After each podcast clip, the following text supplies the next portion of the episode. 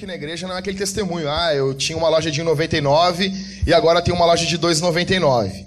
Esse é mais adiante ali, tá? Aqui não, não, nós a gente não, não, isso não é testemunho não. Testemunho que Deus está fazendo no meio das tuas e das minhas mazelas, das nossas desgraças, Deus fazendo coisas para a glória do nome dele e para o nosso bem também. Tá bom? Vem mais para cá, meu amor, mais para frente. Aqui. Então, semana passada a Sula brindou a gente aqui com um testemunho da vida dela, algo que impactou muitas pessoas. Eu fui, muitas pessoas Sula entraram em contato comigo falando sobre que aquele exemplo, aquilo que Deus fez na tua vida, animou a vida delas. E hoje a minha esposa vai dar, vai falar um pouquinho sobre a vida dela. Eu queria que vocês conhecessem a Talita. Ela é meio quietinha às vezes com quem não conhece ela. Depois que vocês conhecerem, vocês vão ver que, meu Deus, né? Fala, né? Os cotovelos têm boca aqui no cotovelo, né, amor? Mas é a mulher fantástica que Deus colocou no meu, meu caminho e eu não tenho dignidade nenhuma de estar casado com ela. Ela é muito melhor do que eu. Eu não estou falando aqui só para pagar de bonzão, não é. E de verdade mesmo. De coração mesmo. E queria que tu falasse um pouquinho do teu testemunho, né? Pode falar? Boa noite. Uh, quando eu tinha uns três anos, mais ou menos, de idade. Bah, demorar esse negócio. quando eu tinha uns três anos de idade, mais ou menos, a minha mãe ficou doente. ela teve, começou com doença de Crohn, que a pessoa é um problema no intestino, né? A pessoa não guarda os nutrientes, então ela fica fraca e começa a ter outras doenças. E aí eu me lembro muito vagamente, assim, tenho poucas memórias dela, porque eu passava muito tempo com meu pai e com as minhas avós. Ela ficava muito tempo internada, ela teve doença de Crohn, ela tinha anemia profunda, depois ela começou a fazer hemodiálise. E quando eu fiz, eu morava em São Luís Gonzaga, quando eu fiz sete anos de idade, que eu já tinha me mudado para cá com meus pais, ela faleceu de câncer na garganta. Um pouco antes dela falecer, ela se converteu e o meu pai não. Quando eu perdi a minha mãe, eu morei um tempo com meu pai, e depois eu fui morar com a minha avó, depois morei com uma tia, depois eu morei com outra tia. E nas contas que eu fiz, eu me mudei até eu me casar, eu me mudei 22 vezes. E uh, eu lembro que eu pensava que eu tinha que me comportar bem, porque podia ser que no próximo mês a tia que estava comigo podia não me querer mais. E eu me mudei muito. Até que quando eu fiz 10 anos, meu pai se casou com uma senhora que era nominalmente cristã. E a minha vida virou um inferno. Porque ela tinha muito ciúme, que eu era parecida com a minha mãe. E o meu pai sempre foi um pai muito carinhoso, muito presente, e ele me dava muito colo e era muito, muito bondoso comigo. E eu comecei a estranhar, porque depois de um tempo ele não podia mais me abraçar. E eu me lembro agora, depois de adulta, que ele me abraçava às vezes escondido, olhando para os lados, para para que se ela chegasse ele me soltasse. E eu fui começando a ser uma criança triste. E meus dias eram ruins demais, assim, ela me acordava gritando, me acordava puxando as cobertas, não tinha um bom dia, não tinha nada de bom. E eu me lembro que tudo que ela descobrisse que eu gostava de comer, aquilo eu não ia comer. Aí tudo que, eu, que ela descobria que eu não gostava, porque eu era uma criança mimada pelos pais. E daí de repente eu perdi tudo. E aí tudo que eu não gostava, ela colocava na mesa. E tudo que eu gostava, ela tirava. Eu lembro que ela acordava primeiro a filha dela, que era um ano mais velha que eu. E ela fazia o café da manhã da guria dela. E depois ela me chamava e no meu café tinha café preto com pão e puína. Que puína é o derivado do derivado do queijo, quando é uma pasta branca que eu acho muito ruim, mas tem gente que gosta. E aí uh, ela não me batia, mas ela me torturava, assim, muito emocionalmente. Se eu limpava a pia, porque desde pequena fui ensinada a limpar a casa. Com 10 anos eu já ajudava assim na, nas tarefas. Se eu colocasse o esfregão da pia no lugar errado, ela me beliscava. Se eu fizesse qualquer coisa uh, que a princípio seria normal para uma criança, eu ficava de castigo muito tempo de joelho com os braços erguidos, até que doesse e eu começasse a chorar. E por várias vezes eu fiquei de castigo por coisas que eram normais para uma criança. Uma vez eu pedi uma meia para o meu pai, porque as minhas meias estavam todas furadas. E eu me lembro que eu fiquei de castigo de joelho no feijão. E eu era muito burrinha, porque ela perguntou se tinha doído e eu disse que não tinha doído tanto. Daí na próxima semana eu fiquei de joelho na tampinha de garrafa com as mãos erguidas. E aí eu demorava muito para chorar, porque pode não parecer agora, mas eu demoro para chorar. e aí eu chorava, quando toda vez que eu chorava, ela me tirava do castigo. Uma vez eu fui pegar água e eu era muito magrinha, eu tinha 28 quilos quando eu tinha 12 anos. E eu tomava pouca água, eu comia pouco, porque meu estômago era pequeno. Naquela época a gente não tinha caixa d'água, então tinha que encher o balde para encher o copo. Como o balde estava pela metade, eu enchi um pouquinho só do copo.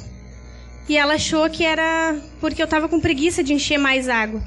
E daí ela mandou encher outro o balde e encher um copo e tomar. E eu tomei. E ela mandou tomar outro copo e eu tomei. E ela mandou tomar outro e ela não parava de mandar eu tomar água. Só que o meu estômago era muito pequeno. E ela começou a mandar tomar água, tomar água, tomar água. E aquela água foi enchendo os meus órgãos e começou a encher demais. E começou, comecei a sentir muita dor. E graças a Deus a filha dela era uma guria muito querida, assim, de bom coração. Ela, ela cuidava de mim. E ela veio correndo porque eu já estava chorando de dor. E eu estava tirada no chão e ela queria que eu tomasse mais água. E a, mãe, a filha dela disse: Mãe, para, tu vai matar essa guria de tanto tomar água. Por favor, para. E eu me lembro que eu vomitei toda aquela água e a dor passou e ela não fez mais eu tomar água porque a filha dela intercedeu por mim. E ela fez eu limpar todo aquele vômito, eu limpei e eu fui pro quarto. E naquele dia, uns dias depois, era meu aniversário. E eu me lembro que ela me deu de aniversário. Ela disse que no meu aniversário ela não ia brigar comigo, que ela não ia me judiar. Até que eu, meu pai e ela foram na igreja e um dia eu entrei na igreja e, e eu sentava sempre no primeiro banco, que meu pai me ensinou a sentar. E eu não, não era para conversar, era para prestar atenção. E um dia o pregador daquela noite, ele falou para as crianças, de uma forma que a gente entendesse. E ele disse que Jesus era dono de um amor incondicional. E que ele nos amava, não importava como nós éramos. E de repente eu, eu senti aquele amor incondicional entrar no meu coração. E com 10 anos ou 10 anos de idade, eu, eu entendi que eu era pecadora. Que eu tive uma convicção de pecado muito grande. Mas eu senti o amor de Cristo por mim se de, sendo derramado de uma forma assim muito inexplicável. E eu me entreguei àquele amor. Porque o meu pai era um homem do campo muito simples que vivia trabalhando e eu não tinha minha mãe e a pessoa mais próxima que podia ter não não não tava nem aí por mim só só tinha sentimentos de maldade então de repente eu eu me senti completa com o amor de Deus e a minha vida mudou a partir desse momento eu comecei a orar comecei a ter prazer nas escrituras e um dia desses a eu passava a minha manhã inteira eu limpava a casa depois eu fazia as tarefas da, da escola, depois eu ficava lendo a Bíblia apaixonada, alucinada, porque aquilo era maravilhoso. E eu me lembro que numa manhã ela brigou comigo e eu não me lembro exatamente por quê, mas eu me lembro que ela bateu no, minha, no meu rosto e eu caí do outro lado do quarto. E eu comecei a orar para Deus me tirar daquele lugar, que eu não estava mais aguentando que que ele fizesse um milagre. E o meu pai, alguns dias depois, veio falar comigo e ele não, não sei como, foi, foi um milagre de Deus. Ele disse: Filha, eu tenho te notado muito triste. Tu quer ir morar com a tua tia? E eu disse, sem pensar que sim, que era uma tia, mãe, irmã da minha mãe, que era muito querida, que eu já tinha morado com ela antes, e ele tinha me tirado. E aí eu fui morar com a minha tia. Nesse tempo a minha tia estava, ela não era cristã, estava se divorciando, ela tinha sido traída. E os filhos dela estavam com o esposo, porque eles, ele era um bom pai, embora não fosse um bom marido. E eu fiquei de companheira dela. E aí passou os tempos e, e aí ela se converteu. Ela já tinha se divorciado, ela se converteu, depois meu tio se converteu e os dois se encontraram de novo e se casaram de novo. E aí eu continuei morando com eles e eles me cuidando e a, a, a, assim a, a imagem que eu tenho de família hoje é a imagem que eles me ensinaram. Eu vejo assim que Deus foi providencial na forma com que ela me cuidou. Hoje eu trato ela como mãe, eu não chamo de mãe porque eu já era alfabetizada, já chamava, já tinha aprendido a falar mãe quando a minha mãe faleceu. Mas ela foi quem me ensinou tudo que eu sei hoje dentro de casa, de como tratar meu esposo, de como receber as pessoas. Foi a minha tia que me ensinou, porque Deus providenciou uma família para mim. Mas uma vez ela, eu tinha um primo mais velho e ele estava enfrentando algumas dificuldades. E a minha tia foi muito de, era sempre muito de conversar. E aí eu, eu não, não era para ter escutado, mas eu escutei e ela perguntou se se ele tinha ciúme de mim. E ele disse que não. Por que, que ele teria ciúme? Eu era só uma órfã que estava morando na casa dele. E daí de repente eu me sentia sempre muito feliz morando lá. Mas naquele momento eu me dei por conta o quanto eu me sentia solta no mundo. Ah, parecia que se eu fosse para a escola e não voltasse, não tinha ninguém que estivesse esperando eu voltar.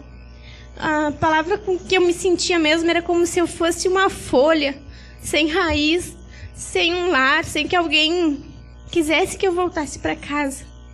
E eu nunca mais me esqueci daquele dia, porque depois daquilo eu realmente me senti só uma órfã solta no mundo.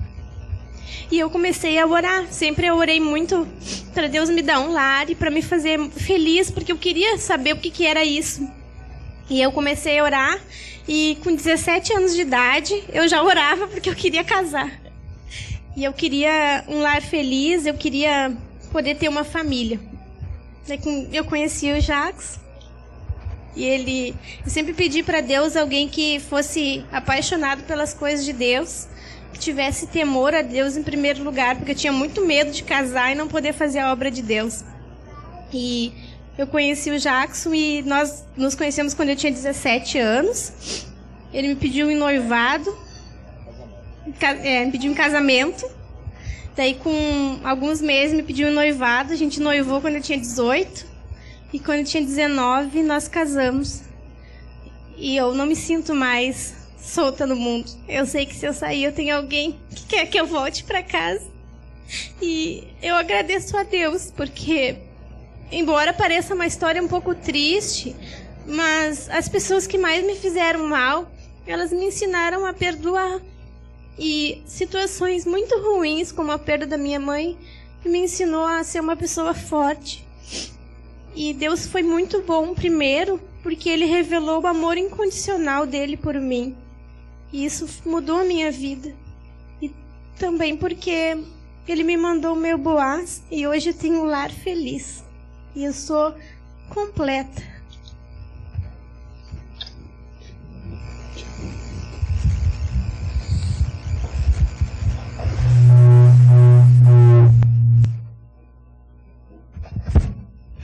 Eu me lembro que quando eu conheci a Talita, ela era uma mulher, já era uma garota fantástica, brilhante. Dava aula na escola dominical. E toda vez que eu escuto, a gente está conversando, eu escuto o testemunho dela, eu, eu fico impactado. E eu vejo a misericórdia de Deus na vida dela, na vida de outras pessoas que a gente vai convivendo. Como Deus é bondoso no meio dessa dessas nuvens negras e densas que nós vivemos. Cadê a Bianca?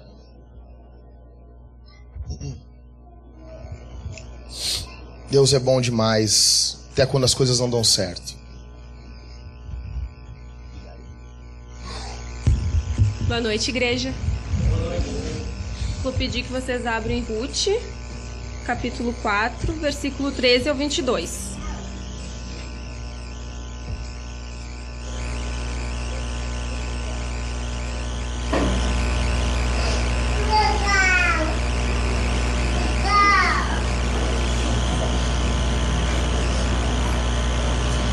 Posso começar? Assim Boaz casou-se com Ruth, tornando-a sua esposa. Ele a conheceu intimamente, e o Senhor permitiu que ela engravidasse. E ela deu à luz a um filho. Então as mulheres disseram a Noemi: Bendito seja o Senhor, que hoje não deixou, não te deixou sem resgatador. Que o seu nome se torne famoso em Israel. O menino vai restaurar a tua vida e te consolar na tua velhice, pois é filho da tua nora, que te ama e o deu à luz. Ela é melhor do que sete filhos para ti. E Noemi pegou o menino, colocou-o no colo e passou a cuidar dele. E as vizinhas lhe deram um nome, dizendo: A Noemi nasceu um filho, e chamaram o menino Obed. Este é o pai de Jessé, pai de Davi. Estas são as gerações de Pérez. Pérez gerou Herzon, algo assim.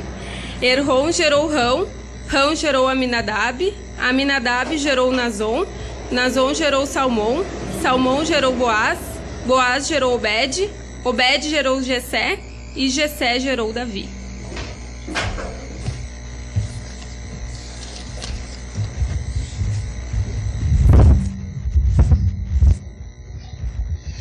Hoje era, eu não eu quero falar um negócio aqui, eu não quero escandalizar vocês. Mas eu vou ter que falar. Então, se você discorda do que eu vou falar, tenha paciência e misericórdia de mim. Hoje é o dia de abrir uma Bud bem gelada e comemorar. Amém ou não amém? O que eu estou querendo dizer com isso? É dia de alegria. Nós começamos o livro de Ruth com a tristeza. Deixa eu. Se está desligado aqui. Com a tristeza geral. É morte, é choro. E hoje, pessoal, nós estamos encerrando mais uma série de sermões. Eu quero dizer, talvez tem gente aqui nova que nunca ouviu uma série de sermões. O que, que é uma série de sermões? A série de sermões é uma pregação em um livro da Bíblia normalmente ou um trecho da Bíblia, onde se começa no começo, no início, e se encerra no fim ou no final. Isso é bom para a igreja, isso ferra o pregador.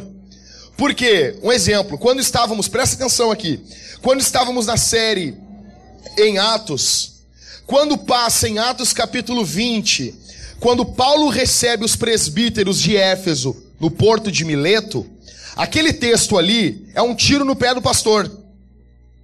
Porque o que Paulo vai falando para os presbíteros, para os pastores, é algo que aquilo só é pregado em encontros de pastor. Por quê? Porque aquilo é um tiro no pé abrir aquele texto e explicar aquele texto para a igreja, só me ferra. Porque você não tem. Ah, não, Jackson, tu tem que pegar e ser desse jeito. Aqui, Paulo, o jeito que Paulo falou para os presbíteros em Éfeso. Porém, isso é bom para a igreja.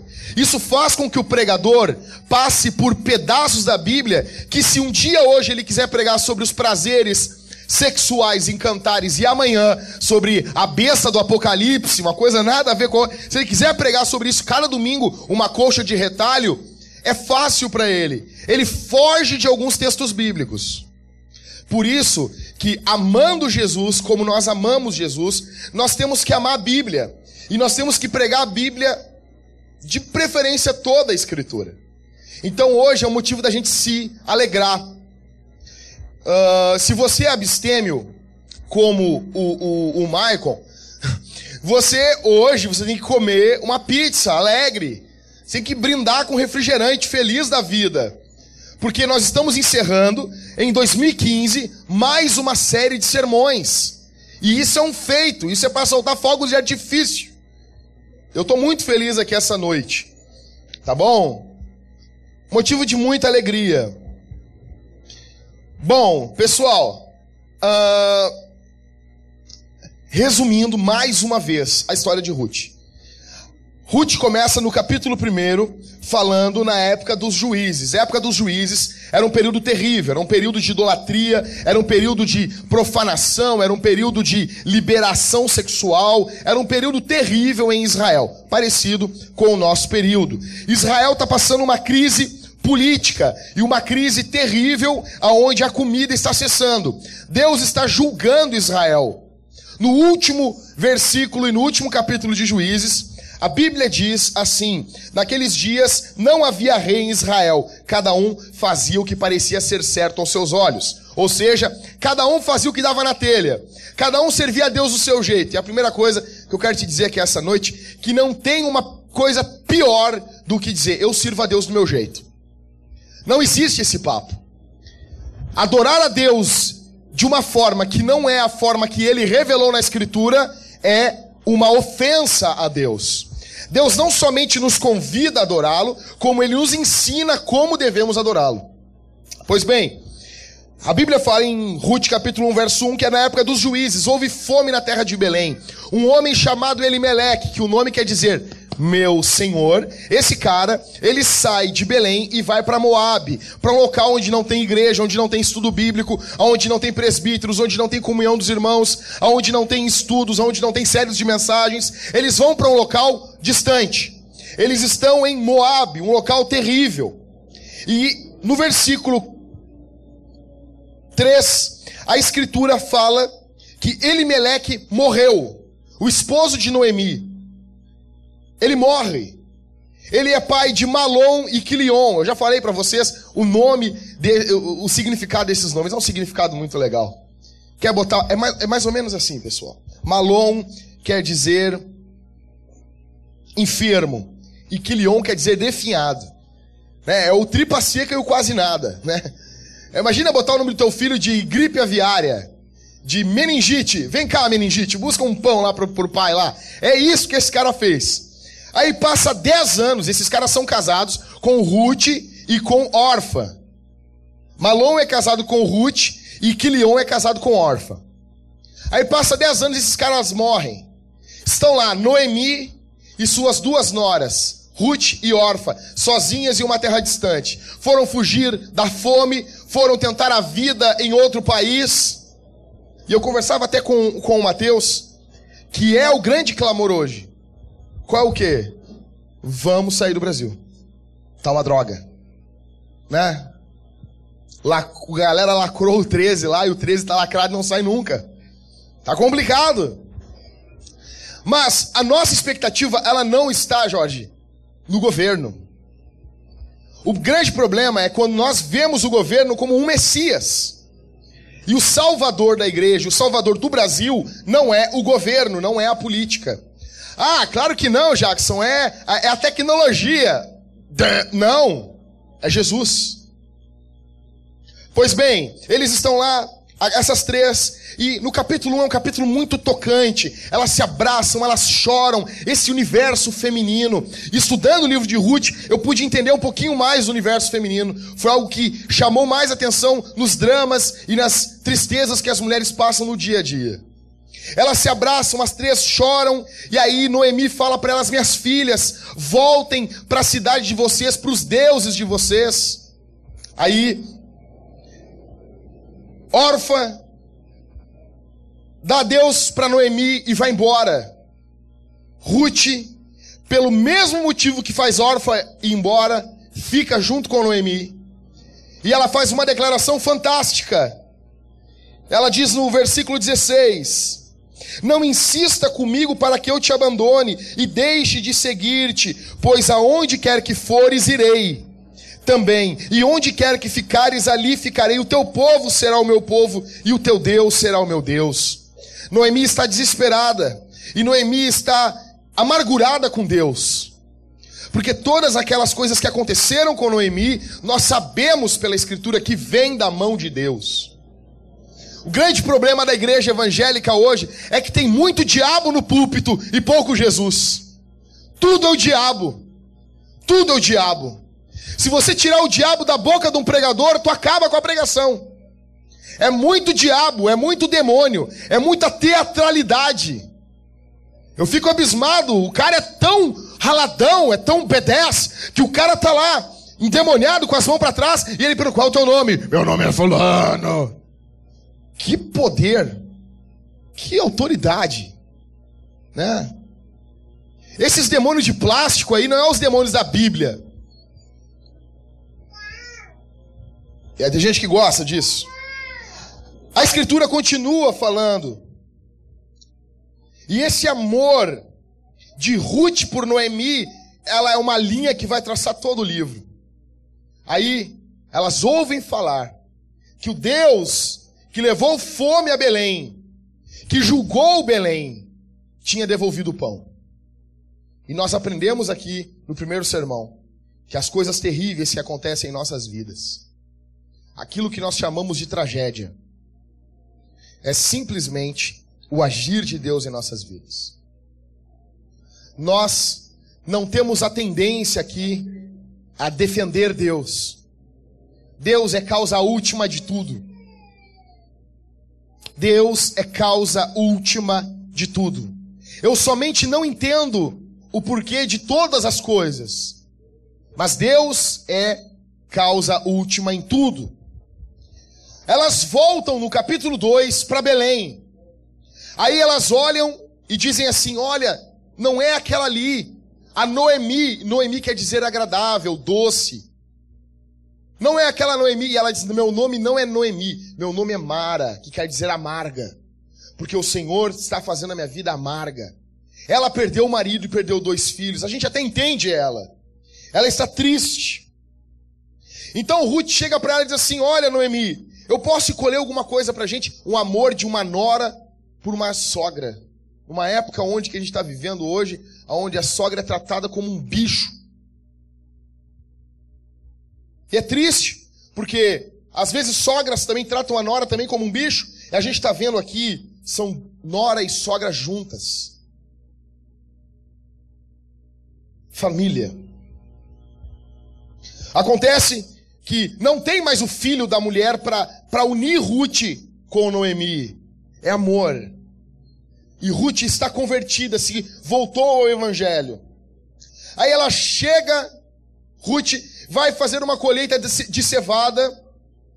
Isso aqui era para tentar ser cevada. Não sei se vocês notaram isso. Que a cada domingo elas caem. É que tá maduro, né, Rodrigo? Já tá para já tá para colher. Já é, Ruth já passou por aqui. Né? É essa, bom, muito bom, Rodrigo. Acontece que ela vai, ela colhe, e quando ela chega a Noemi, ela diz para Noemi assim: Noemi.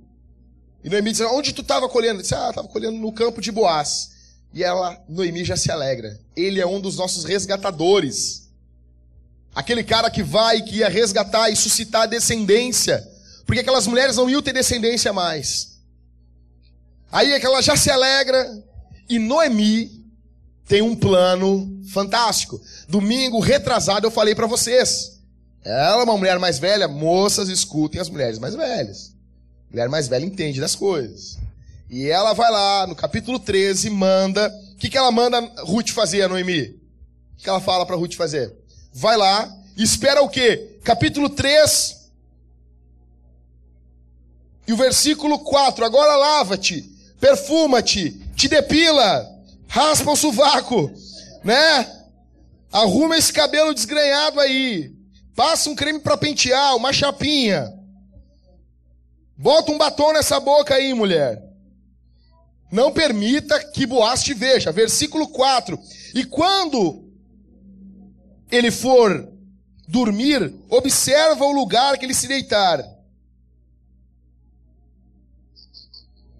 Ó, verso 2: Boaz a quem servem as moças, com quem estivesse é nosso parente. Hoje à noite ele estará limpando a cevada na eira. O verso 7 é fantástico. Isso aqui tem que ser doutrina aqui na igreja.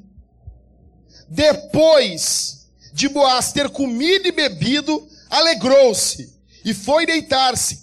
Ruth não fala nada. Boaz está lá. Ruth só falta trazer um frango frito para ele com uma bud. Tá? Mulheres, isso aqui tem que ser ó, doutrina aqui. Deixa o teu, o, teu, o teu marido comer, beber, se alegrar, ficar vendo um jogo com os amigos, ir para um futebol, né? Uh, sair com os amigos. Isso não mata casamento, tá bom? Isso aqui eu acho. Cara, a Ruth é fantástica, cara. Ela tava vendo o cara comendo o frango frito dele, tomando um refrigerante. Ela não faz nada. Ela deixa ele. É o momento dele, entendeu? Eu sou a favor de toda a casa do homem tem que ter um mundo do homem ali, um quarto para ele tem tudo ali. Seria, seria fantástico isso, né? Quem, amém ou não amém, homens? Amém? Amém, né? Vamos lá. Vamos lá, né, cara? Bom, ela deixa ele se alegrar, ela deixa ele ficar feliz, deixa ele tomar ali a bebida dele, se alegra, depois ela chega. Aí ela vai fazer aquela declaração de amor clássica, de uma mulher pura, de uma mulher piedosa, mas de uma mulher que não é boba. Ela vai estar deitada nos pés dele. Eu falei para vocês que ela não disse, Eu sou Ruth, el morena de Moab. Ela não disse isso. Ela se vira para ele e diz: Olha, eu sou Ruth. Me casa comigo, ou, ou me cobre com a tua capa, estende as tuas asas sobre mim. No capítulo 4, semana passada, eu falei para vocês que Boaz vai de uma forma como homem, que o homem não fica postergando as coisas. A mulher está ali dando sopa para ele casar. Ele não vai deixar a bola picando para chegar e chutar. Grande problema hoje, eu conheço, cara, eu conheço gente que casou. Aí chegou o cara para mim assim: "Ô oh, meu, vou te contar uma coisa. Vou te contar uma coisa, pastor. Ah, quando o cara fala esse negócio, já fico, fala, cara. O que que é? Cara manda, eu preciso falar contigo, é pecado. Olha, caras, o dia que vocês forem pastor, vocês vão ter essa, vão ter esse feeling natural.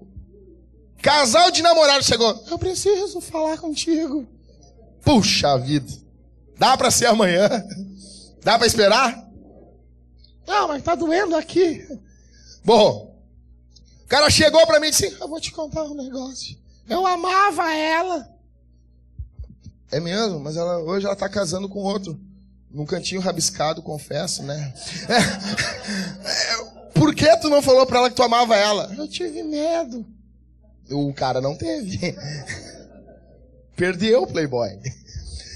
Ou seja, ele não é. Ele, Boaz é um homem, ele está afim de Ruth, ele vai resolver o negócio.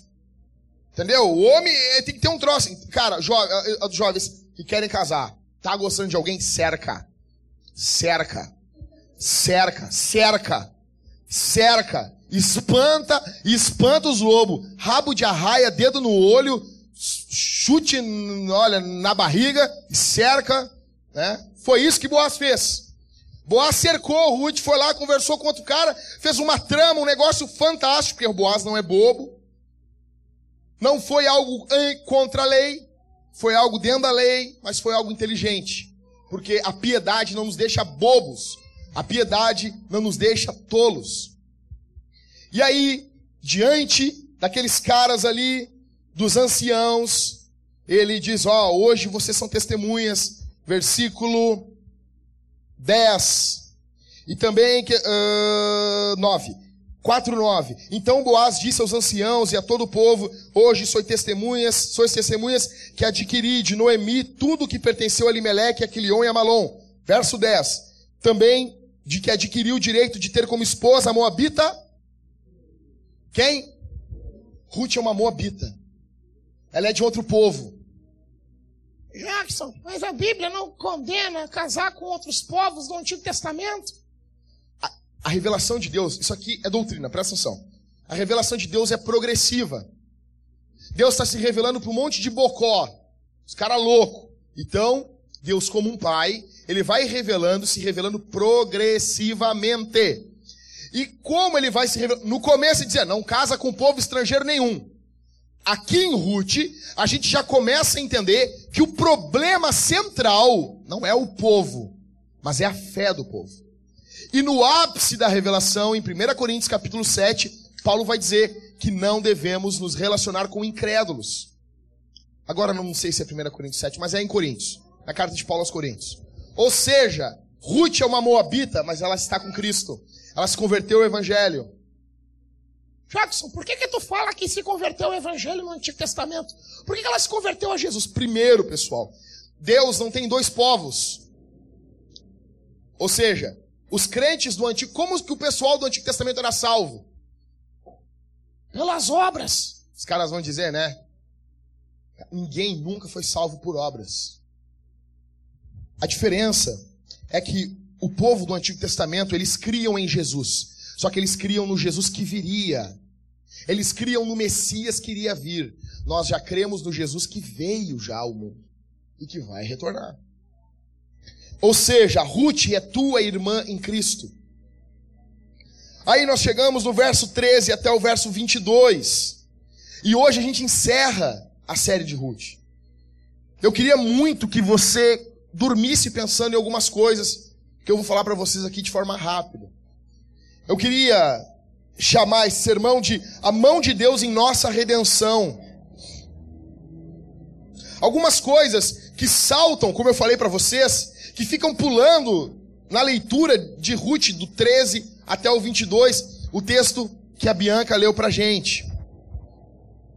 A primeira coisa que salta está no versículo 13.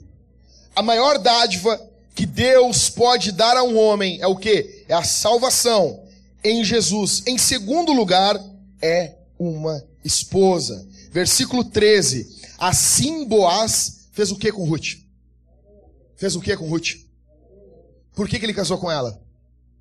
Porque ele amava ela. Então, pessoal, não tem meia volta. Se você ama, você casa. Pode demorar, pode ter planejamento, pode ter esforço, mas vai chegar o casamento. Simples assim. Mulheres que estão aqui, está enrolando muito. Eu falei semana passada, eu repito essa semana, repito na outra, repito na outra. Está enrolando muito. É muito. Não, mas aqui, aqui não. Tinha um amigo meu, a guria comprou uma cozinha. A guria chegou com a cozinha, ele olhou. Tu não tá te precipitando? Mas, mas cara, se é minha filha. Matou-lhe com a cabeça, assim, coisa mais linda de ver. Então fica sovando, sovando, sovando, sovando, sovando, sovando.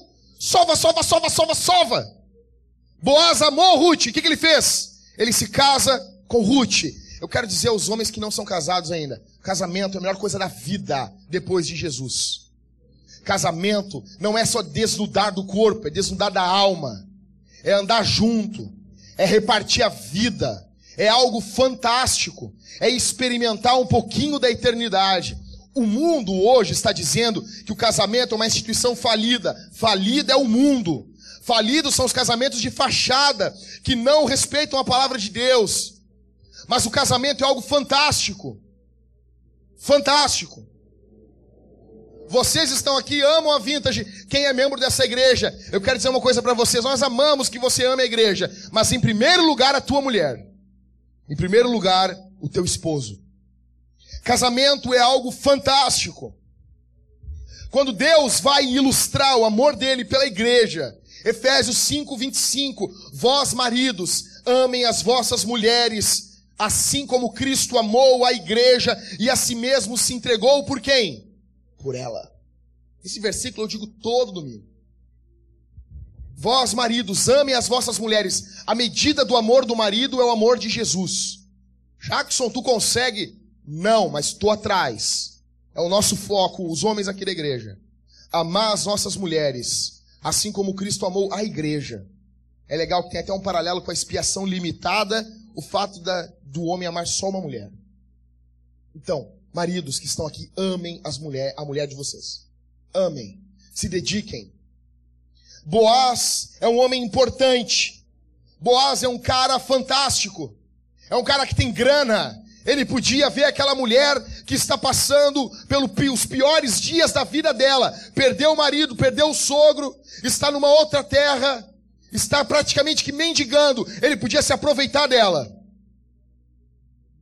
Mas o que, ele faz com ela? Ele se casa com ela.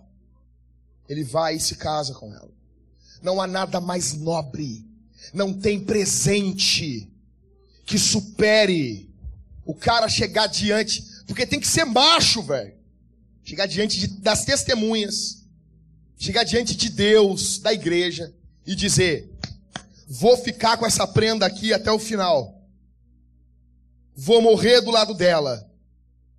É pouco que morrer, aí, né? Aí de casa de novo. Boaz se casa com Ruth. Esse livro é fantástico. Ele começa, cara, com, com um funeral e ele termina com um casamento.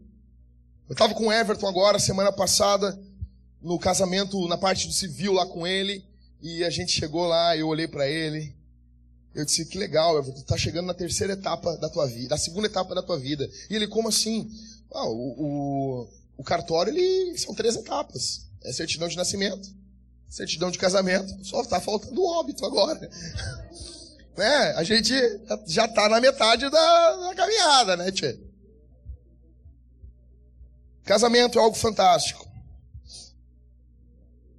Outra coisa que me chama a atenção é que Ruth, ela tem um passado terrível. E eu já falei isso para vocês, que mulheres fantásticas têm passados terríveis às vezes. A direitinha, a, a, a purinha. Não, você nunca beijou ninguém. A, olha, é bom, que bom, que bom, é legal. Mas às vezes uma mulher que tem um passado terrível, tem um passado desgraçado, que sofreu na mão de gente. Às vezes em algumas igrejas são desprezadas. Eu quero dizer para vocês que são aqui mulheres. Ruth teve um passado terrível. Ruth já tinha sido mulher de outro homem. E Boaz não desprezou ela por causa disso. O teu Deus valoriza você. Não porque você tem valor em você mesmo, mas porque Ele põe valor em você. Porque Ele comprou você com seu próprio sangue. O valor da igreja é o valor do sangue do Filho de Deus. Porque o próprio Jesus colocou o valor na igreja assim. Ruth é uma mulher que passou por coisas terríveis na vida. Mulheres que estão aqui, não importa o que você passou, se você encontrar Jesus, a tua vida pode mudar. A tua vida pode mudar. O que faz a diferença na vida de uma pessoa é Jesus. É Jesus. Esse livro começa com uma mulher descrente em um funeral e termina com o casamento de uma mulher crente, dessa mesma mulher. O casamento é uma dádiva. O verso 13, ele é fantástico, quando diz assim, ó, vamos lá, verso 13 do capítulo 14. Vai me analisando minha pregação aí, cara. Se eu falar besteira, ó, que cara falou besteira, eu não quero nunca mais ouvir aquele cara. Tem, tem todo direito de fazer isso. Assim Boaz casou-se com Ruth, tornando sua esposa. Ele o quê? Conheceu intimamente, é, fez sexo com ela. Sexo é uma dádiva de Deus. É uma bênção para ser desfrutada dentro do casamento. Tá, Jackson, mas é difícil. Sim que que tu me aconselha? Não tá fácil. Tô namorando e tá difícil. Te aconselho a casar e tirar o atraso. Com glória a Deus. Com louvor da Aline Barros. Não, tô brincando. Ele conheceu ela intimamente e o Senhor permitiu que ela engravidasse. E ela deu à luz a um filho. O sexo é uma bênção dentro do casamento. Interessante que a Escritura vai mostrando a bondade de Deus. A minha recomendação pastoral é não seja sexualmente ativo antes do casamento. E depois de casar, tire o tempo atrasado. Como você, homem que está aqui, enxerga a tua mulher? Mulher, como você está aqui enxerga o teu marido? como fruto da bênção de Deus para a tua vida, com todo o respeito aos sonhadores, mas a tua mulher vale mais do que teu trabalho. A tua mulher vale mais do que tudo, só não vale mais do que Jesus. Ah, eu tenho a minha carreira. Vai pro inferno com a tua carreira. Se não dá para juntar a carreira e a mulher, chuta a carreira fora, cara. Não, mas eu sempre tive um sonho. Só vou casar depois que eu tiver três doutorados no exterior. O problema de muitas mulheres também é esse. Como diz, acho que é o, é o Sherston. Lembra o nome do cara? Ele diz que o feminismo, ele passou a péssima ideia para as mulheres, que elas são livres quando obedecem os seus chefes e são prisioneiras quando obedecem os seus maridos. Mulher que está aqui, o teu marido vale mais do que o teu trabalho. Se tem algo prejudicando a tua vida sexual, Chuta isso para fora, faça o teu marido feliz. Os homens estão tudo, glória a Deus. Botei no grupo da igreja um dia lá. Pesquisadora diz que fazer sexo todos os dias da semana faz bem pro casamento. Os caras estavam falando em línguas. Os caras estavam pulando. Rodopiando, tinha nego rodopiando assim. Uh! E tem gente aí sendo tocada aí por Deus aí, né? Depois, verso 13. Depois da salvação, depois do casamento, a maior bênção são os filhos. Teu filho não está acima da tua mulher. Olha aqui para mim. Teu filho pode ser lindo, pode ter a carinha Gordinha, tão bonitinho. Ele é tão bonitinho. Então, um pastor, eu estava vendo uma pregação dele, e ele contou que ele pegou o filho dele e ele levantou para cima. Ó oh, Deus! Estilo o Rei Leão. Ajuda-me! Né? Tava tocando aquela música no fundo ali. Ajuda-me, Senhor! Que essa criança venha moldar a minha vida. A criança cagou nele na mesma hora. Deus respondeu a oração na hora. Os filhos são uma bênção. Você tem que amar os seus filhos. Eu não estou pedindo que você de, de, venha amar menos o filho. Não, eu amo, eu amo meu filho 85,5 no nível do amor. O Jackson está pedindo que eu ame ele 79,4. Não, eu não disse isso. Mas eu não disse isso. Continua amando o teu filho 85,5. Ama o teu marido a mais que isso. Mais do que isso. Você é um com o teu marido, não é um com o teu filho. Nós não somos um com filho, com primo, com ninguém. Só há um unidade, unidade, unidade só dentro do casamento. É só o casamento que reúne os quatro amores. É o amor divino, o ágape, é o amor da amizade, o filéu, é o amor erótico, o eros, e tem um quarto amor que eu sempre esqueço. Storge, isso. São esses quatro amores, só dá para desfrutar eles dentro do casamento. Não tem o um amor erótico pelo filho. Se tem, tá com problema. Somente o amor dentro do casamento. E se isso não está sendo desfrutado, tem algo errado. Mas o problema é que as pessoas ficam bravas com quem está pregando, Romaico. Nós já perdemos gente que congregava aqui na igreja. Eu falei isso aí, cara, eu vou embora, nunca mais volto aqui. Primeiro, ele tem, ele se casa. O filho é uma benção, mas é consequência do casamento. Quando você ama tanto seu filho e você ama tanto ele, que você vê o tamanho do que é o casamento, que gerou aquela coisa linda. Não sei se os seus filhos, mas, cara, eu quando nasci eu era lindo. Mas lindo e humilde. Tá? Primeiro, é uma questão simples. Teu filho vai embora, vai te dar, ó, chegou a minha prenda aí, mãe, ó, larguei. Larguei. Vai ficar esse cara aí, pançudo do teu lado o resto da vida.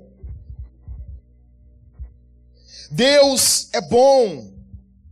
O interessante aqui é que essa criança, Obed, é visto como bênção de Deus. É Deus que abre o ventre de Ruth. Estava conversando com o Ismael. E o Ismael falando a bênção que o Davi é na vida deles. Ô Davi, vem cá, Davi. Vem cá. Vem cá, cara.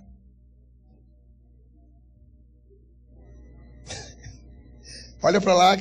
Esse cara é uma figura, meu. Olha a cara dele. Esse cara é demais, meu. O cara dorme abraçado com o gatinho dele, velho. É ou não é, ô, ô, Priscila? A gente tá parado assim, ele vem e abraça a gente do nada. Quero te dar um abraço. Pô, derrete o coração do cara, meu. Sabe que é meu brother, né, Davi? Bate aí então. Vai lá. E o Ismael tava contando sobre Davi. Foi planejado, né, Ismael? Não foi. Talvez, às vezes, alguém tá aqui tá desesperado. Talvez tem uma mulher grávida aqui. Tinha uma mulher grávida, casada. Chegava ah, Ai, eu tô, eu tô grávida, ai meu Deus. é do padeiro? Não, não é. É do leiteiro? Não, não é. Por que esse desespero, então? Mas por que esse desespero? O teu filho é uma bênção de Deus. Eu estava falando para Ismael, amanhã depois, o Davi, o Samuel podem pastorear a gente. Imagina, cara. Criança pastoreando a gente. Dá umas cachorreadas aqui às vezes, às vezes o, às vezes o Davi, às vezes o, o Samuel, eles dão umas cachorreadas aqui no, no catecismo. Mas é uma bênção de Deus. O teu filho, ele, ele só existe porque Deus te deu ele. E ele é fonte de bênção para a tua vida. Cara, então se você tem filhos aqui, ah, não tenho filho, mas eu sou um filho. Todo mundo é um filho aqui, né? Todo mundo é um filho da mãe. É ou não é? Ai meu Deus, não, filho da mãe, filho do pai. Então ore, agradeça a Deus. Ore por quem está tentando ter filhos. Interceda. Diga, Deus, abre o ventre dessa mulher. 5, 6, 7, 8, 9, 10. Eles veem essa criança como bênção. E dessa criança vai vir Jesus. Aí segura um pouquinho aí. Quando a Bíblia, a, a Bíblia apresenta a criança como, como bênção, nós temos uma grande aplicação, uma aplicabilidade disso. Como que um cristão que acredita que a Bíblia é a palavra de Deus deve enxergar o aborto. O problema é que hoje nós temos gente que não quer sujar as mãos com nada. Gente que não quer falar sobre nada. Se você quer ser o legal em todos os locais, você vai ir para o inferno. Um cristão, ele precisa se posicionar às vezes. Como que alguém vai estar com uma arma na tua cabeça e vai perguntar a minha opinião e eu vou dizer, ah, não sei, cara, cada um, cada um, uns querem matar, que mate. Eu não tenho nada que ver com isso, cara. Ah, pô, que isso, dá, dá, dá o um tiro logo no Mateus aí. Eu não tenho, eu, quem sou eu para julgar? Quem sou eu para julgar? Alguém que quer matar o Mateus?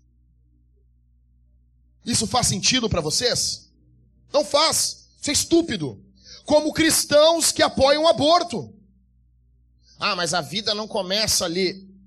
Valeu, fera. E quando era tu, começava. Eu só estou pregando o evangelho para vocês aqui hoje, dia 19 de julho de 2015. Porque em 82, em fevereiro de 82, a minha mãe entrou dentro de uma clínica de aborto clandestina e ela se assustou com o que ela viu. E se fosse legalizado tudo bonito, uma clínica toda bonitinha, eu não estava aqui. Bendito seja o Senhor pelas clínicas açougueiras, porque elas assustam algumas mulheres. O nosso amor, nosso peito está aberto para acolher todas as mulheres que chegarem aqui e, dizer, eu, e disserem: Eu fiz um aborto na minha vida, mas eu estou arrependida. Você vai ser amada, você vai ser cuidada, você vai ser abraçada e você vai ser acalentada. E nós ajudaremos você. E se você está com alguma gravidez que não, é, talvez uma solteira acabou ficando grávida, nós estamos aqui para ajudar você. Porém, essas pessoas que são ativistas do aborto, nós devemos peitar elas de forma firme. Porque agora nos Estados Unidos já a moda já está qual que está sendo agora? A discussão já não é mais o aborto, porque lá já é, já é permitido. A discussão hoje é: podemos matar os nossos filhos até os 5 anos de idade? Infanticídio. Nós ficamos chocados hoje. Joga 50 anos em cima. Isso vai amortecendo a forma de pensar das pessoas. Obede, essa criança é uma benção. Por ano nos Estados Unidos matam um milhão e meio de crianças. Hitler é condenado hoje porque matou seis milhões de judeus. A cada quatro anos, ou seja, no mandato de um presidente, Obama é responsável por 6 milhões de assassinatos. Ele já é presidente dos Estados Unidos duas vezes e ele apoiou o aborto. Ele é pior do que Hitler. Ele já tem nas costas 12 milhões de abortos. Ah, mas as crianças, as mulheres negras estão morrendo. Cara, vocês acham que nenhuma criança negra está sendo abortada ali? Ah, mas as mulheres estão sofrendo. Vocês acham que não tem nenhuma mulher, uma menina nascer aqui, ia nascer ali? Se você tiver estômago, você bota no YouTube ou pede para alguém um geek aí entrar na deep web e mostrar para vocês o que que é um aborto. O corpo, o feto é comercializado hoje. As, eu vi, eles tiraram uma, a criança estava viva ainda. Era um menino. Se isso não mexe com você, cara, se isso não toca você, se chamar, pode chamar do que me quiser, aonde eu estiver. Se o cara falar para mim, eu sou a favor do aborto, eu não como com ele, eu não como com assassino, confesso. Somente com gente arrependida. Agora, o cara vem para bater no peito para mim e vem dizer, ah, não, é seguinte, tem que abortar mesmo, tem que abortar tu, cara. Obed é uma criança. O Senhor permitiu que ela engravidasse. Em, em, em Salmos, a Escritura diz que Deus viu nosso corpo ainda sem forma. Jeremias, a Bíblia diz que Deus chamou Jeremias no ventre da mãe dele. Deus se relaciona com a criança. A Bíblia diz que quando Maria entra na casa de Isabel e ela saúda Isabel, Isabel, a mãe de João Batista, a criança se alegra no ventre dela. É como se ela tivesse sido cheia do Espírito Santo no ventre de Isabel. Deus se relacionando com crianças.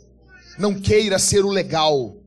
Não queira ser o, não queira as pessoas pautarem o que você pensa. No colégio, nada, tu é careta, tu é isso, sou. E aí? É óbvio.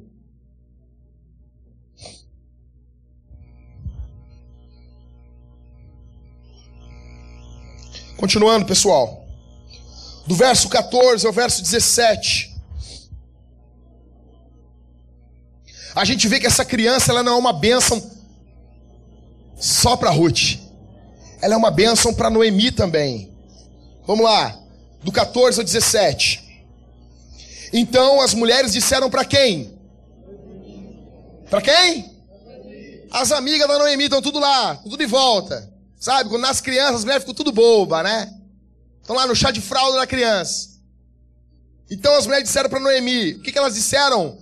Com a criança no colo. Bendito seja o Senhor, que hoje não te deixou sem o quê? Quem é o resgatador de Noemi, pessoal? Não. É o nenê. Ele vai resgatar a descendência dela. Boaz também é o resgatador, óbvio.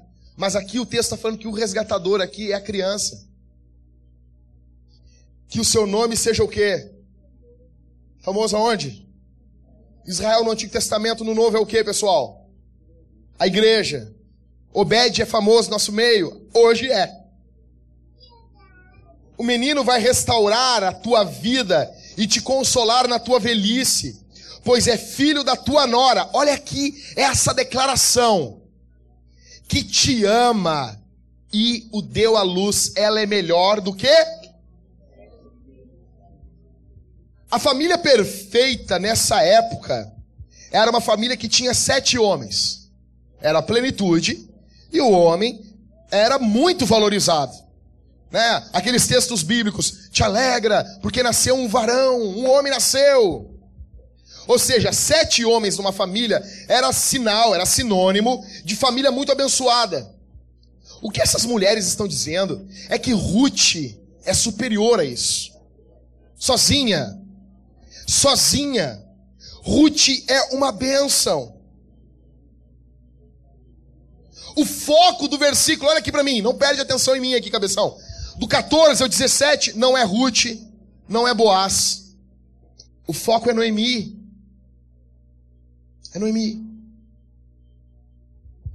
Ela voltou amargurada para Belém, capítulo 1, verso 20. Ela voltou para Belém triste. Ela volta para Belém no capítulo 1, verso 21, olhando Deus como inimigo. Porém, ela não voltou pobre para Belém. Ruth era um presente para Noemi.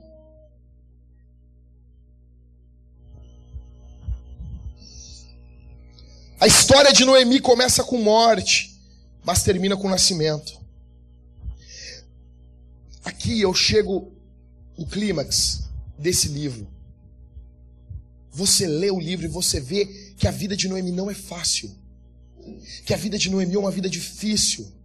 Porque as, as nossas vidas não são simples. Existem coisas que acontecem na tua e na minha vida que nós chamamos de tragédia porque não entendemos o porquê delas. Que nós muitas vezes nos desesperamos, choramos. Quem está aqui que está livre ou que nunca passou por isso? Um luto, uma tristeza, uma perda, uma decepção. Só que aqui, no final do livro, fica claro que Deus estava todo o tempo cuidando de Noemi. Quando ela perdeu o marido e os, e os filhos, Deus deu a ela Ruth. Quando ela pensa num resgatador, Deus dá a ela Boaz. Quando Ruth se casa com Boaz, Deus dá a Noemi um filho. Essa criança resgata Noemi de uma depressão profunda. Essa criança resgata a descendência de Noemi. Ou seja, Verso 17: As vizinhas lhe disseram, lhe deram um nome, dizendo: A Noemi nasceu um filho, o filho é de Ruth e de Boaz. Mas há tanto amor naquela casa. Aquela tragédia, ela não é capaz de acabar, de, de terminar com o amor.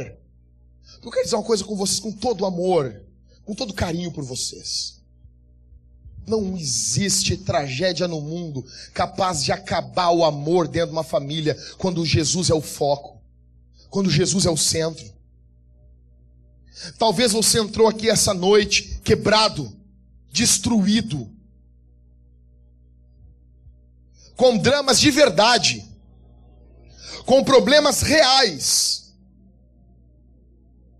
Se Jesus for o centro da tua vida, o amor vai estar de pé. É Ruth e ninguém tem invejinha da avó chamar a criança de filho. Tá entendendo isso, cara? Tem amor nessa família. Tem respeito. Tem respeito pela história. Eu vivi junto com essa mulher. Ninguém vira as costas agora e sai viver outra vida. Tem amor de verdade. E as mulheres dizem: nasceu um filho teu, Noemi.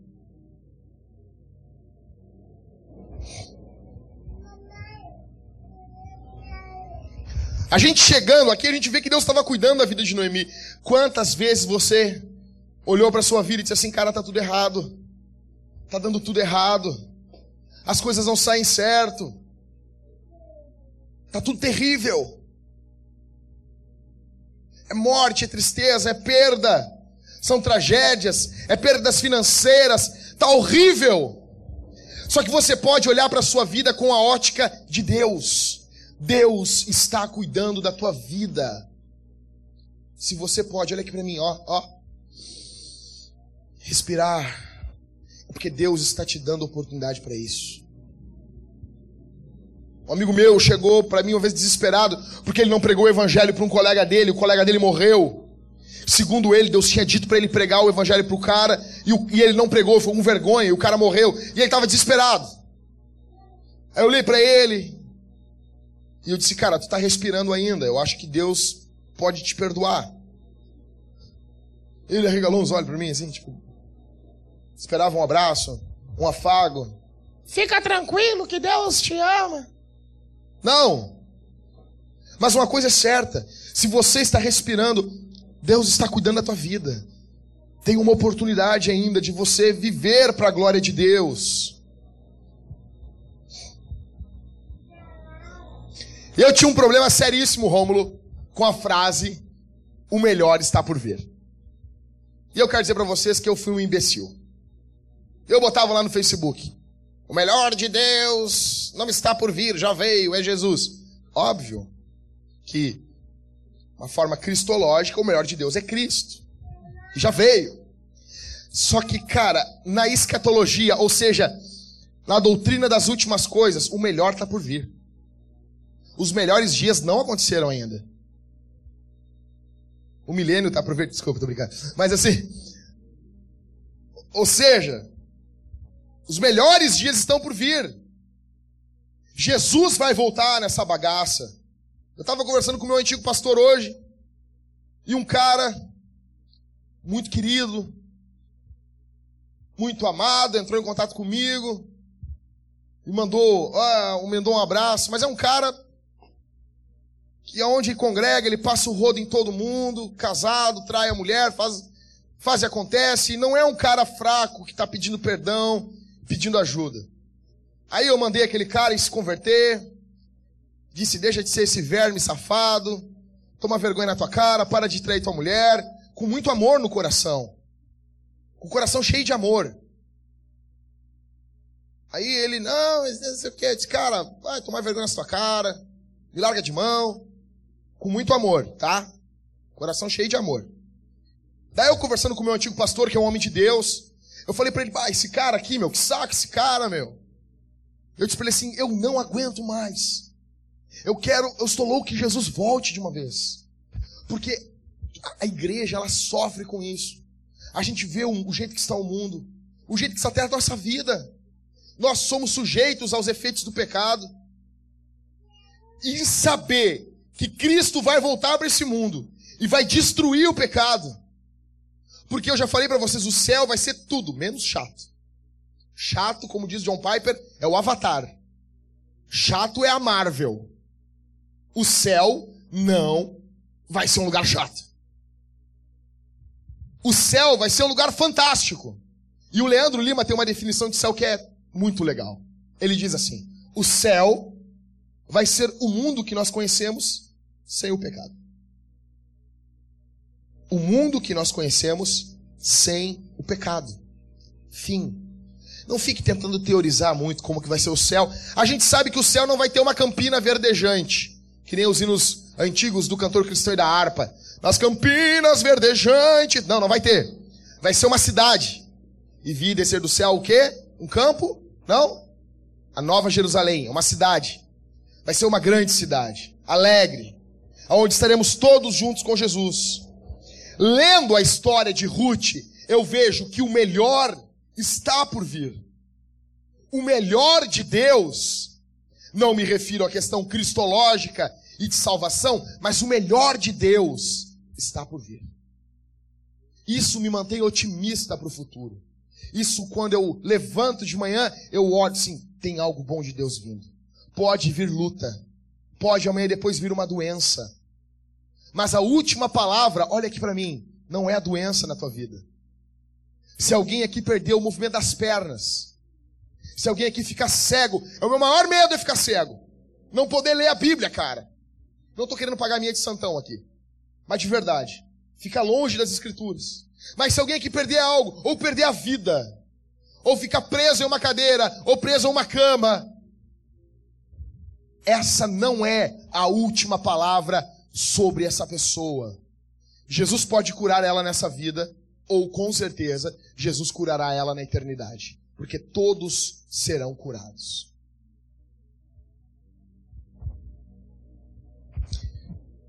Terminando, do verso 17 ao verso 22, eu queria que você dobrasse sua atenção. Deus, Deus nos conecta com algo maior do que nós mesmos. Verso 17 em diante. E as vizinhas lhe deram o nome dizendo: A Noemi nasceu um filho e chamaram ao menino de quê? Esse é o pai de quem? Pai de Davi. Vamos lá. Genealogia na Bíblia é um negócio muito legal. Verso 18. Essas são as gerações de Pérez. Pérez gerou a Esrom. Esrom gerou Rão. Rão gerou Aminadab. Sabe como é que se pronuncia nomes na escritura? Com convicção. É a melhor pronúncia, tá? Aminadab gerou a Nasson. Nasson gerou Salmão. Não é Salmão, tá? Salmão gerou Boaz. Boaz gerou Obed. Obed gerou Jessé. e Jessé gerou Davi. John Piper, o são, o mito John Piper diz: no... Cara, dobra a tua atenção, isso aqui é ouro, velho, por favor. Noemi não tinha ideia, quando na terra de Moabe, de que Deus estava fazendo dela uma ancestral de Jesus. Para o cristão, sempre há uma conexão entre os eventos comuns da sua vida e a obra estupenda de Deus na história. As coisas mais simples da tua vida estão conectadas com o grande propósito de Deus. As coisas mais tristes, as coisas mais alegres, as coisas pequenas e grandes estão conectadas com o grande e lindo propósito de Deus para a glória do nome dEle. Do verso 17 ao verso 22 eu aprendo uma coisa. Eu aprendo sobre o legado. E lendo o livro As 21 Irrefutáveis Leis da Liderança, do John Maxwell, quando ele fala no último capítulo sobre legado. Eu fiquei muito perturbado, Mateus. O cara falando sobre cuidarmos das próximas gerações. Plante uma árvore. Não, tô brincando. Mas assim, cuide das próximas gerações. Se preocupe com quem não vai estar tá aqui. Quando eu li aquilo, eu tinha o quê? 20, 21 anos. Eu disse, cara, isso não faz sentido. O que, que eu vou fazer? Vou cuidar das próximas gerações se eu não vou estar aqui? Isso não faz sentido nenhum. Sabe por que, que eu pensava isso? Porque eu tinha um pensamento antropocêntrico. Eu achava que tudo no mundo gira em torno de mim. E talvez você não confesse, mas às vezes você pensa isso também. Por que, que muitos ateus tiram as suas vidas? Por que, que muitos filósofos ateus dizem assim, não há, não há sentido na existência? Sabe por que, que não há? Porque não há para ele. Porque ele acha que o mundo tem que ser feito para ele. Ele acha que ele tem que ser o centro do mundo. Bem-vindo à realidade. O mundo não foi feito para você, nem para mim. O mundo foi feito para a glória de Deus. Então, Sempre que você ler na Escritura uma genealogia e Fulano gerou Fulano, eu aprendo duas coisas: legado, gente ensinando gente. Tá ali o Júnior. O Júnior é pai do Mateus, que hoje é dois do Júnior. Mas através do Mateus, o Júnior vai ir aonde o Júnior não foi. Então ele passa, passou Agora não é, apesar da Rosa chamar de crianças. Mas ele passa princípios para o Mateus. E esses princípios, ensinos que foram passados pelo Júnior, vão avançar uma época onde o Júnior não vai estar. E o Mateus ensina para o filho. E isso vai passar para uma época onde o Mateus e nem o Júnior vão estar. E o filho, o neto do Mateus, bisneto do Júnior, ensina para o filho. E se isso for a palavra de Deus, nós estamos pregando para a gente daqui a 200, 300 anos. Se você pegar um filho, uma criança, e você ensinar a palavra para ele, você vai estar pregando o evangelho daqui a 100, 200, 300, 400 anos. Legado. Você consegue aqui essa noite imaginar que atos simples da sua vida estão sendo costurados por Deus para a glória do nome dele e para o teu bem.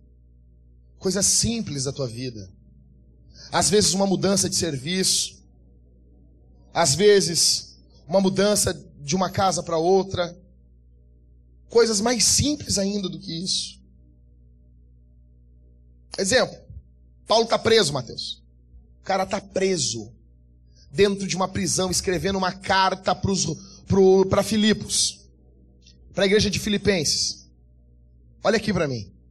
Quatro capítulos. Nós já expomos essa carta aqui na igreja. Ele está preso, ele está ajudando uma igreja. É uma das cartas mais fantásticas do Novo Testamento.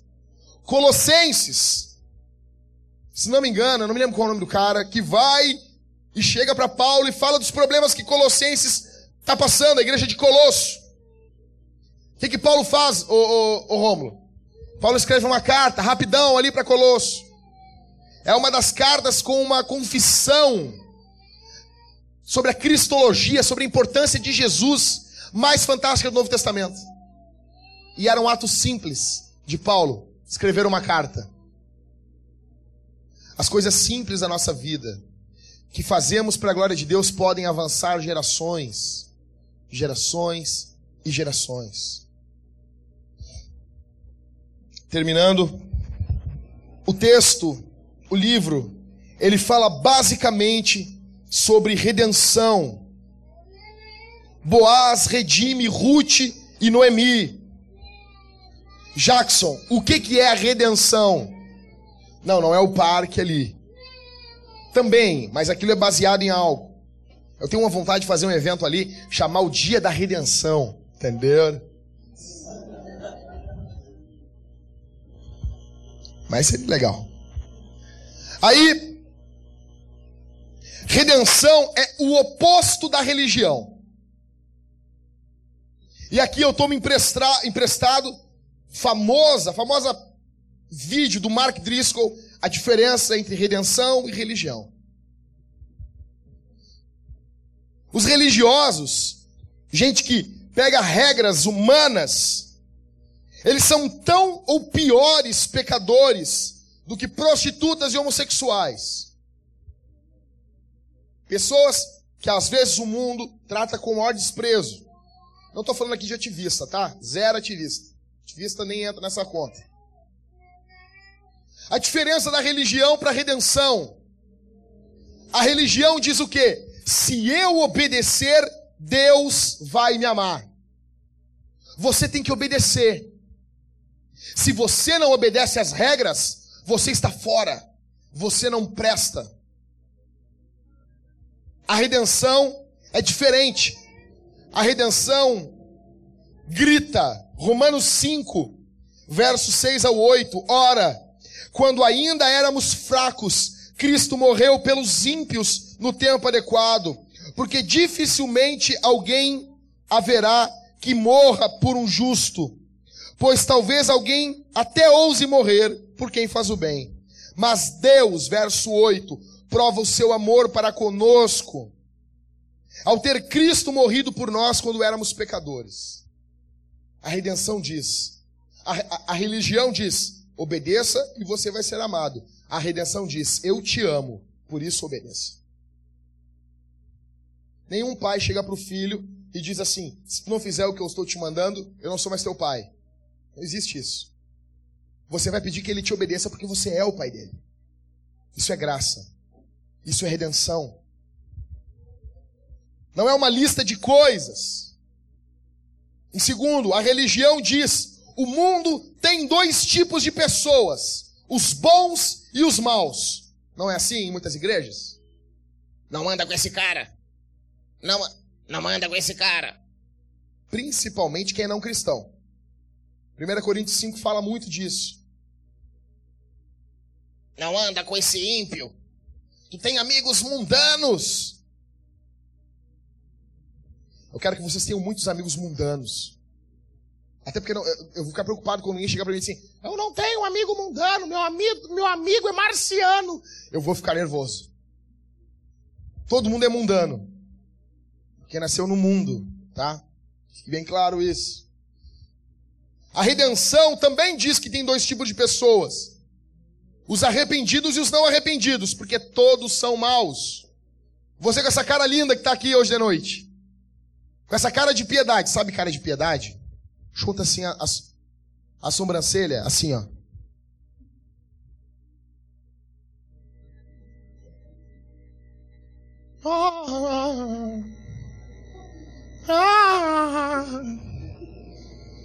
Como dizia o meu tio, Mudinho.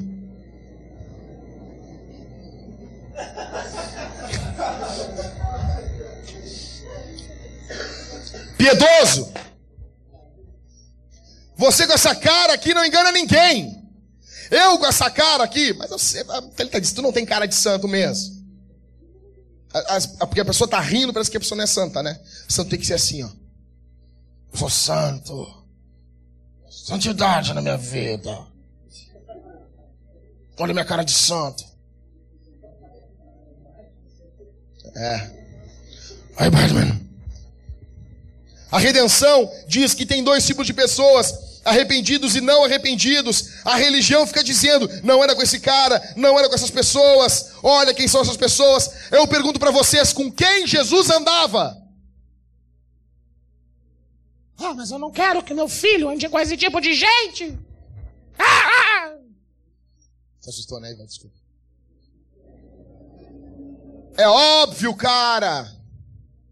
Deixa, ensina bem e deixa andar. Ou quem vai influenciar quem? A gente fica pensando assim, né, ô Júnior, os jovens da igreja não podem andar com os jovens do mundo. Velho, eu tô dizendo que os caras do mundo têm mais influência do que nós aqui. Velho, invade, vai nas festas, vai. Eu sou mais vocês. Sou mais, eu, eu, eu tenho medo deles andar com vocês. Cara, andar com o Rodrigo é meio complicado, né? Ande com as pessoas, pregue o evangelho para elas, ame elas. Como que você vai ser um missionário se você não andar com ímpios?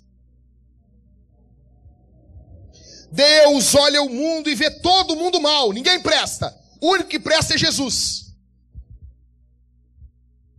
Jesus chega para os caras. Qual é a, a galera se perde aqui, pessoal.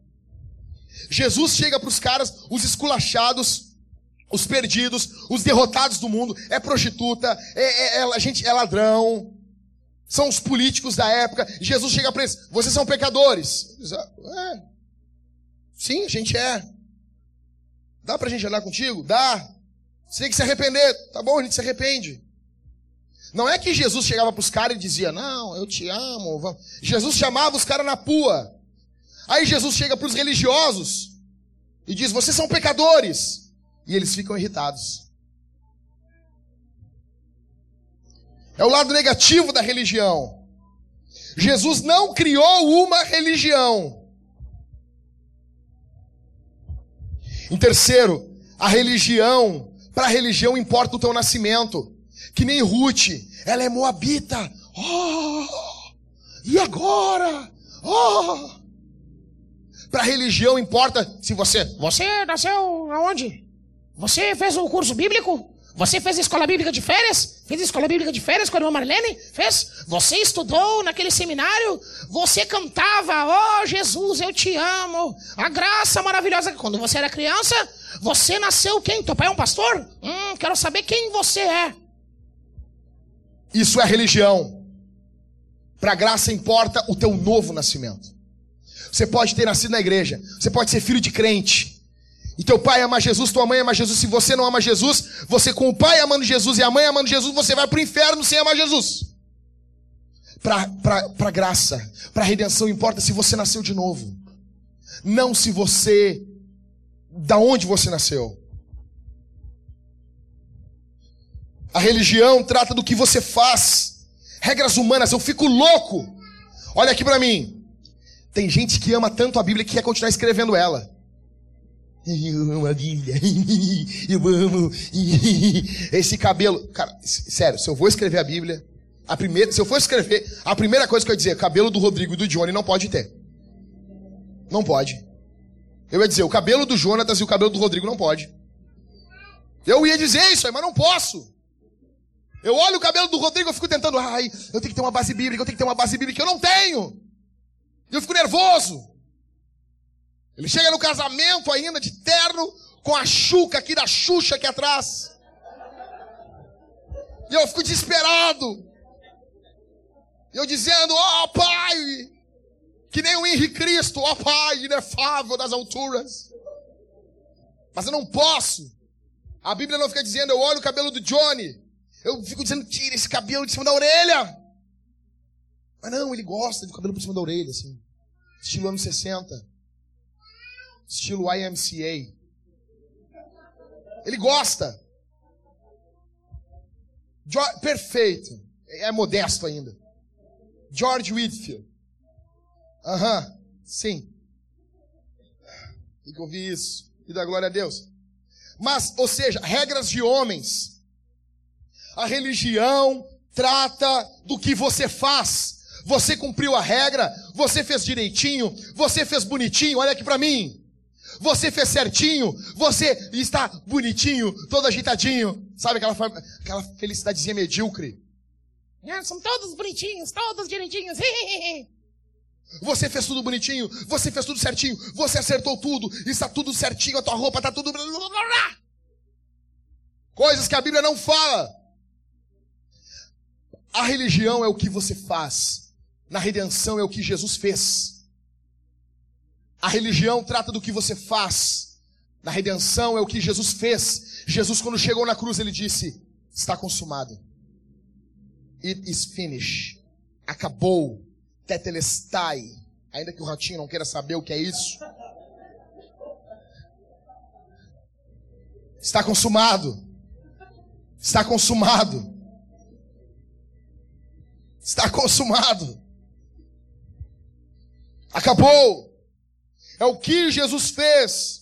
A religião nunca leva a pessoa a uma alegria ou a humildade. Quem consegue obedecer às regras religiosas, às listinhas, eu não bebo, eu não fumo, eu não fiz sexo antes do casamento, eu não fiz isso, não fiz aquilo, não matei, eu não me prostituí, não causei camiseta do Inter, que legal. Ah, eu mereço um prêmio, eu sou o cara. Já começa a olhar as pessoas de outro, de outro jeito. Por quê? Porque quem define nesses locais é o que tu faz. Então, como ele, ele preencheu as regrinhas da religião ali, ele se acha mais santo. Ele caminha olhando o cara assim. O que é, velho? O que é, cara? Esse teu tênis aí, velho. Esse teu tênis pecador. Ele é mais santo, ele é bonito, ele é, é diferente, ele cumpriu tudo direitinho. Só que se um dia esse cara jogar limpo, ele vai ver que ele é podre e dele cai em depressão. E ele vai ver: Jesus não me ama, Deus não gosta de mim, Deus quer me matar, Deus quer acabar comigo, Deus quer destruir comigo. Ou seja, ele nunca é alegre e nunca é humilde. Isso é o que a religião faz. Deus não quer você orgulhoso e nem deprimido. Deus quer que você tenha uma alegria humilde. A religião leva ao orgulho. Eu fiz ou ao desespero, eu não consigo. Nunca leva a Jesus a humildade. A redenção é o contrário. A redenção diz assim: olha aqui, eu sou um pecador, eu sou falho, eu sou miserável, eu não sou o herói da minha vida. Jesus me salvou, Jesus me perdoou, Jesus me resgatou e Jesus me salvou e transformou a minha vida. É tudo, é tudo é tudo. Olha aqui para mim, pessoal. Olha aqui para mim. É tudo sobre Jesus. É tudo sobre Jesus. Não é sobre você. Não é sobre os teus feitos. Não é sobre as suas conquistas. Ah, se você conseguiu um bom salário ou conseguiu ler a Bíblia em três meses, que bom, meu amigo. Mas o Evangelho não é sobre isso. O Evangelho é sobre Jesus. É tudo sobre Jesus. Nós estamos em Ruth, mas o assunto geral, o assunto central é Jesus. É o que Jesus faz. Ruth foi resgatada, foi redimida. Jesus resgata a igreja. Eu encerro com as palavras do Hernandes Dias Lopes. Concluindo o livro de Ruth, o Hernandes conclui assim: Nós não caminhamos como os discípulos de Emaús para o entardecer da história. Nós estamos fazendo uma viagem rumo, não estamos fazendo uma viagem rumo ao acaso. Nossa jornada para o romper da alva é para o romper da alva nossa jornada. O fim da nossa jornada não será um túmulo frio coberto de pó, mas uma eternidade cheia da glória de Deus, onde reinaremos para sempre com Cristo. Aqui como Ruth, cruzamos vales, montes, atravessamos pontes estreitas e pântanos lodacentos. Aqui, nosso corpo é surrado pela doença e até tomba pela fúria implacável da morte. No entanto, a morte não tem mais a última palavra em nossa vida. Seguimos as pegadas daquele que arrancou o aguilhão da morte. O nosso redentor é a ressurreição e a vida. Não estamos viajando em um barco que afundará nas águas escalpeladas do mar da vida. Em breve, em breve, a trombeta de Deus soará. Em breve, a voz do arcanjo será ouvida. Em breve, os inimigos serão colocados debaixo dos pés do nosso Senhor. Em breve, todo joelho se dobrará e toda língua confessará que Ele é o Senhor no céu, na terra e debaixo da terra. Em breve, deixaremos esse corpo de humilhação e seremos revestidos com um corpo de glória. Em breve, estaremos para sempre com o Senhor. Não importa, igreja, escute. Não importa se agora o caminho é estreito. Não importa se os inimigos são muitos e estão furiosos contra nós. Nosso destino é a glória e o nosso próprio Senhor vitorioso nos conduzirá ao lar. Bem-aventurado todos os que creem nisso. Bem-aventurados, felizes aqueles que colocam sua fé em Jesus. Em Jesus, o pastor da igreja. Vamos ficar de pé, igreja. Obed gerou Jessé, e Jessé gerou Davi, e de Davi veio Jesus.